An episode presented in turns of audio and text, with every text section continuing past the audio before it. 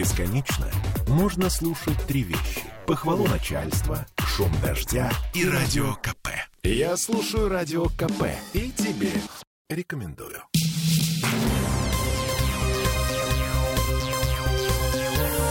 Темы дня.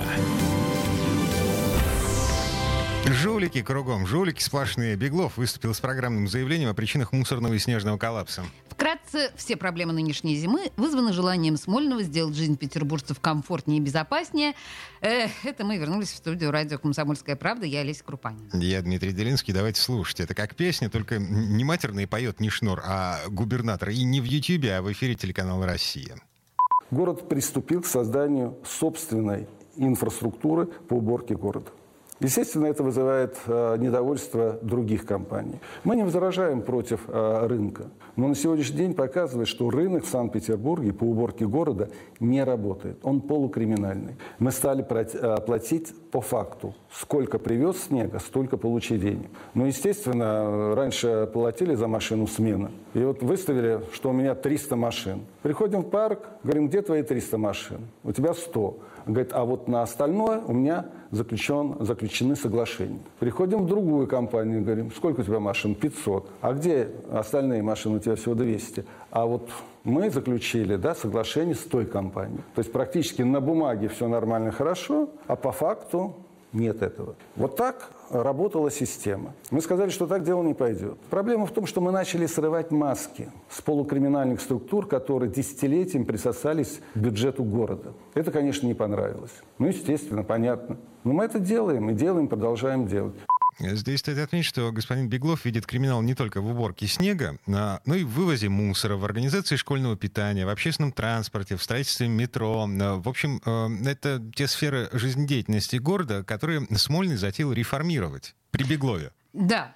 Короче, по словам губернатора, город создал хорошую команду, в которой работают профессионалы. В 2019 году они провели ревизию, наметили план реформ, начали притворять их в жизнь, и это понравилось не всем.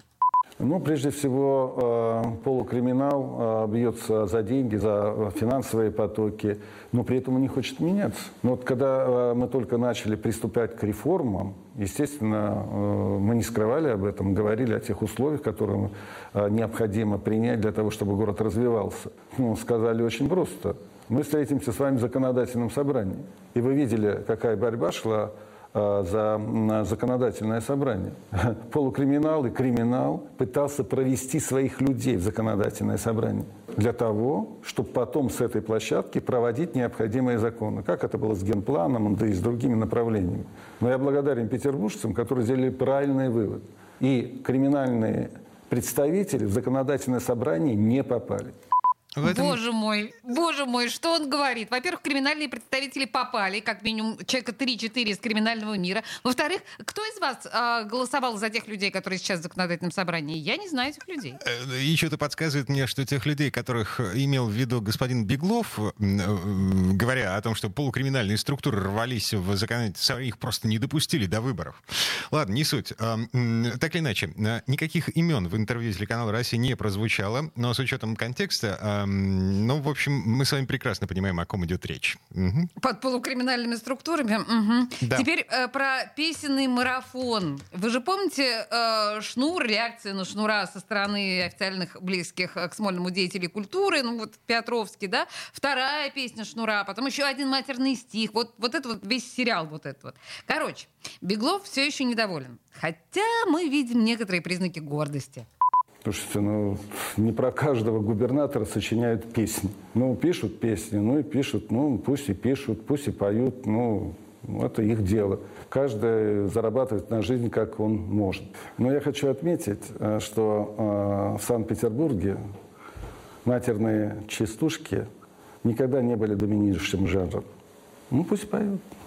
Я отношусь с уважением к конструктивной критике. Я с уважением отношусь к талантам. Но для нашего города неприемлем мат. Ну, слушайте, ругайте меня сколько хотите. Главный город, не ругайтесь.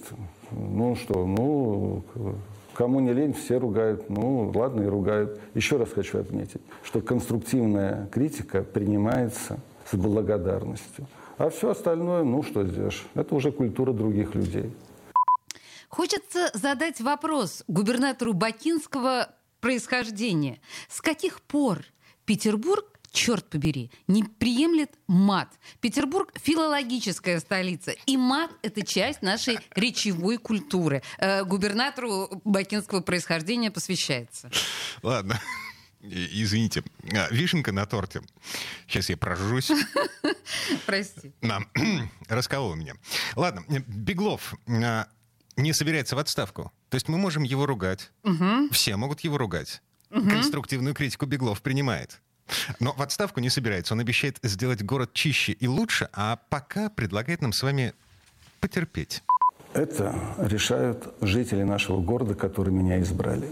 Я никуда не собираюсь. Я и команда правительства работает и будет работать. И мы продолжим эти реформы и доведем их до конца. Безусловно, это создает определенные неудобства. Я себе ответственности не снимаю. И за эти неудобства приношу извинения перед жителями нашего города. Но реформы никакие просто так не проходят, особенно когда ты борешься с криминалом.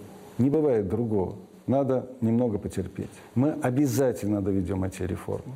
Мы обязательно сделаем город чище и лучше. Э, тишина. Мы, чуть, мы чуть не забыли. А, значит, достижение, которое Александр Беглов перечислил в интервью коллегам с телеканала «Россия». А, это то, что произошло с нами, с нашим городом, помимо вот этих, этой борьбы с криминалом и мусорных и снежных коллапсов. Бюджет города сейчас 890 миллиардов рублей, а в 2024 будет триллион.